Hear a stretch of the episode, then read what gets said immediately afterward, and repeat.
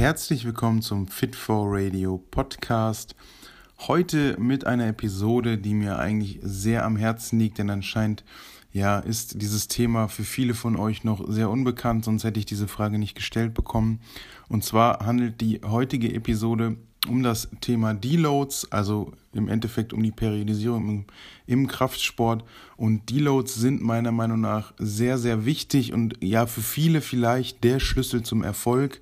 Denn Deloads können einen sehr großen Einfluss auf die Performance, auf die Fitness und eben ja am Ende auf den Muskelwachstum haben.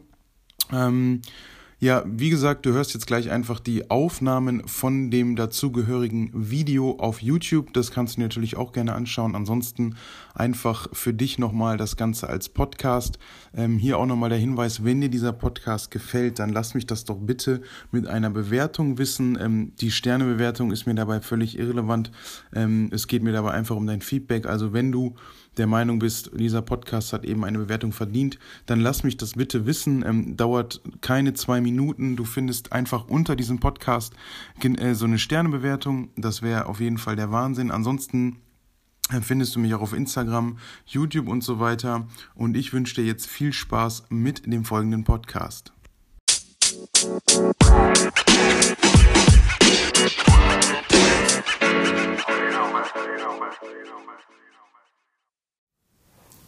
Ich habe auf Instagram die Frage bekommen, wie nennt man das nochmal, wenn man nach vier bis sechs Wochen eine Pause einlegt, in der man nicht intensiv trainiert, sondern nur zur Erhaltung. Also wenn man mega kaputt ist und so weiter. Ja, wie nennt man genau diese Pause? Äh, diese Pause ist im Krafttraining eigentlich als Deload bezeichnet. Ähm, und genau das soll eben das Thema dieses Videos sein. Was ist ein Deload? Wie gestaltet man einen Deload? Und wann solltest du einen Deload einlegen? Äh, eben das, wie gesagt, möchte ich dir kurz erläutern. Um das Ganze mit den Deloads am Ende zu verstehen, muss ich nochmal kurz ein bisschen ähm, ja, was vorweg sagen. Und zwar ist es in der Trainingsperiodisierung so, dass man Deloads quasi einplant. Man kann Deloads natürlich auch eher intuitiv machen, wenn man sagt zum Beispiel, okay, ich habe überall Gelenkschmerzen, ich habe Kniebeugen, habe ich Schmerzen, zum Beispiel in den Knien danach oder mir tun die Ellenbogen nach dem Bankdrücken weh ich schlafe nicht mehr so gut, ich bin immer unter Strom, ich habe Muskelkater oder immer angespannte Unterarme. Das sind eben alles Symptome dafür, dass man sich gerade in einer Phase befindet, in der man nicht mehr so gut regeneriert. Und dann ist es ja intuitiv sinnvoll zu sagen, okay, ich mache einen Deload. Entweder sagst du dann, okay, ähm, ich mache das immer so, oder du gehst von vornherein eben an so eine Trainingsplanung, eben an die Periodisierung, in dem dann die Deloads fest vorgeschrieben sind. Das heißt, wenn man sich sein Training so periodisiert, dann teilt man sich das in der Regel immer in einen großen Makrozyklus ein. Dieser Makrozyklus ist in der Regel sechs bis zwölf Monate oder eben sechs Monate und nochmal sechs Monate.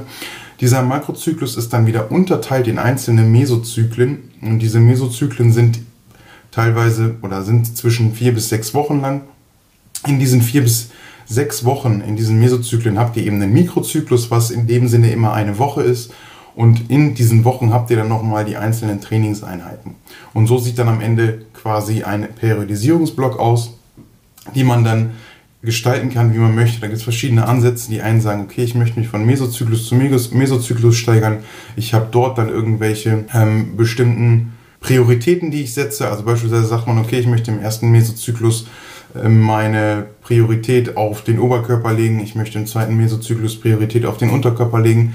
Ich möchte in der zweiten Trainingswoche, also im Mikrozyklus quasi, immer mehr Volumen als Intensität steigern und so weiter und so fort. Das sind ganz viele verschiedene Dinge.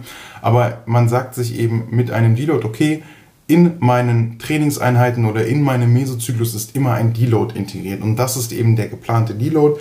Wenn man sich sagt, okay, meine Mesozyklen gehen vier bis sechs Wochen, die letzte Woche ist ein Deload, eben aus dem Grund, dass man über die Wochen hinweg, über die Trainingseinheiten hinweg mehr Volumen akkumuliert, mehr Workload und eben seinen Körper mehr fordert. Vielleicht das auch nochmal kurz ein bisschen erläutert. Also um sich im Krafttraining zu steigern, um Progression zu machen, muss man eben mehr Volumen, mehr Workload akkumulieren. Und das Ganze macht man eben durch mehr Sätze, durch mehr Wiederholungen oder durch mehr Gewicht, sprich Intensität. Und irgendwann ist es ja nicht mehr so linear, irgendwann ist es nicht mehr möglich, vor allem in einem fortgeschrittenen Trainingsalter, also wenn ihr drei bis vier Jahre dabei seid, dann ist es nicht unbedingt möglich, sich von Trainingseinheit zu Trainingseinheit mit dem Gewicht zu steigern. Ähm, Anfänger ist, haben da eigentlich fast nie ein Problem. Also wenn du gerade mit dem Training anfängst, sollte es nicht das Problem sein, dass du dich von Trainingseinheit zu Trainingseinheit mit dem Gewicht steigern kannst. Also wenn du beispielsweise im ersten Trainingsjahr bist, einen Ganzkörperplan dreimal die Woche machst und dort Bankdrücken zum Beispiel drin hast, dann sollte es dir möglich sein, dein Trainingsgewicht dort von Trainingseinheit zu Trainingseinheit um ja, beispielsweise 1,25 Kilo bei den Oberkörperübungen zu erhöhen pro Seite natürlich und bei den Unterkörperübungen dann um 2,5 Kilo pro Seite, sprich am Ende 5 Kilo. Und das eben über die Zeit hinweg. Und dann, wenn man sich das ausrechnet, macht man im ersten Jahr schon ziemlich viele Fortschritte. Aber wie gesagt, mit der Trainingserfahrung, mit der Trainingszeit ist das Ganze nicht mehr so schnell möglich, so einfach möglich. Und dann kommt eben ein Deload ins Spiel. Und wenn man das Ganze dann plant und sagt, okay, mein, mein, mein Deload ist nach sechs Wochen, dann gibt es auch wieder verschiedene Sachen. Wie plane ich einen Deload? Also wie sieht mein Deload aus?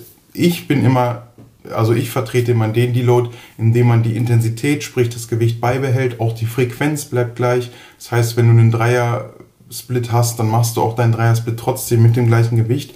Du reduzierst aber den Workload durch Volumen, also durch Sätze und durch Wiederholungen. Und das Ganze macht man dann eben so, dass man sagt, okay, ich reduziere mein Volumen um 50 Prozent, 30 bis 50 Prozent, 30 bis 70 Prozent. Das ist eben meine Herangehensweise. Ich mache es dann immer so, dass ich eben meine Frequenz, meinen Trainingsplan komplett beibehalte, nur die Hälfte der Sätze und die Hälfte der Wiederholungen mache. Sprich, ich habe in meinem Trainingsplan beispielsweise in der letzten Woche fast immer vier Sätze für die Brust, also vier Sätze Bankdrücken zum Beispiel, Flachbankdrücken und dann sage ich, okay, Deload zwei Wochen, äh, zwei Sätze mit eben der Hälfte der Wiederholungen. Sagen wir als Beispiel, ich habe 4 mal 8, mache ich eben 2 mal 8.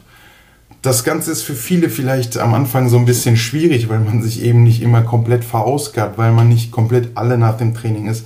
Aber ihr werdet es mir danken oder euer Körper wird es euch danken, sagen wir so, ich habe damit nichts zu tun, ähm, wenn ihr so einen Deload einlegt, weil ihr danach, nach so einer Woche oder nach zehn Tagen, je nachdem wie lange euer Deload geht, ihr einfach viel schneller wieder Progression machen könnt, ihr viel schneller euch wieder steigern könnt und ihr solche Sachen wie beispielsweise ein Übertraining, das ist zwar ganz, ganz, ganz, ganz selten der Fall, aber sowas kann man vermeiden oder eben solche, ja, Niedergeschlagenheit, so ein bisschen Lethargie, das lässt sich dadurch eben alles vermeiden und das ist eben, ja, der Grund, warum man einen Deload macht, so. Und ähm, es wird euch nur Mehrwert bieten, also ihr werdet dadurch nicht schwächer, es gibt dazu ein cooles Paper, ähm, in dem man ja untersucht hat, was passiert, wenn die Leute sich zwei Wochen lang nicht mit dem Training befassen, also nicht trainieren. Ähm, das Ganze war, glaube ich, bei der Beinpresse. Ich blende das Ganze hier auch mal ein wo eben die Gruppe vier Wochen lang trainiert hat bei der Beinpresse und danach zwei Wochen komplett gar nicht trainiert hat. Und nach diesen zwei Wochen konnte man eben feststellen, dass die Kraft sich nicht reduziert hat, also nach so einem Deload, quasi zwei Wochen Deload, sich eben die Kraft nicht vermindert hat, sie am Ende mit der gleichen Kraft oder sogar einer Kraftsteigerung herausgegangen sind. Dementsprechend, so ein Deload ist definitiv oder sorgt definitiv nicht dafür, dass du Muskeln verlierst oder schwächer wirst.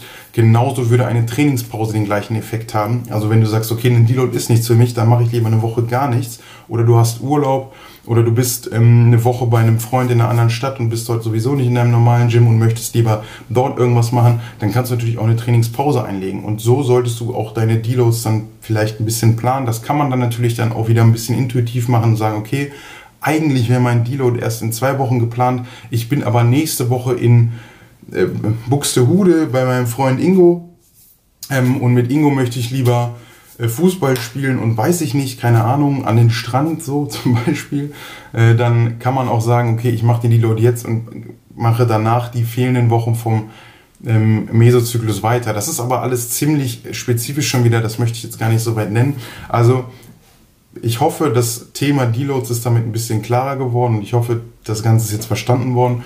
Ähm, wenn du mehr zum Thema Deloads wissen willst, dann äh, lass mich das bitte in den Kommentaren wissen. Natürlich auch gerne mit einer positiven Bewertung für das Video, damit ich weiß, dass es verstanden wurde. Du kannst mir natürlich auch gerne Fragen auf Instagram schreiben, die du in so einem Video haben möchtest oder einfach so beantwortet haben möchtest. Die muss ich auch nicht in einem Video beantworten. Ich antworte eigentlich allen meinen privaten Nachrichten. Ähm, ein Abo für diesen Kanal kannst du mir auch da lassen, das ist nämlich kostenlos und all diese Informationen bleiben das auch. Ansonsten, äh, wie gesagt, alle Fragen zum Thema Deload hier rein. Äh, wenn du absolut keine Ahnung hast, wie du das Ganze planen sollst, dann kannst du mich natürlich auch kontaktieren oder du guckst dir das ähm, Diäthandbuch von mir mal an. Da ist eben ein Deload, also ist ein Trainingsplan integriert mit einem Deload schon. Also du kannst dort einfach deine Trainingsgewichte eintragen, du kannst dort deine Lieblingsübungen auswählen, die eben für dein, ja, für dich am besten passen, eben auch in deinem Training, in deinem Gym durchführbar sind. Und dementsprechend wird dann das Ganze geplant und am Ende auch ein Deload integriert. Und das Ganze, ja, könnt ihr euch einfach mal anschauen, ist kein Muss. Ich bedanke mich auf jeden Fall recht herzlich fürs Einschalten. Hoffe, das Ganze hat dir gefallen. Bis zum nächsten Mal. Dominik von Fit4.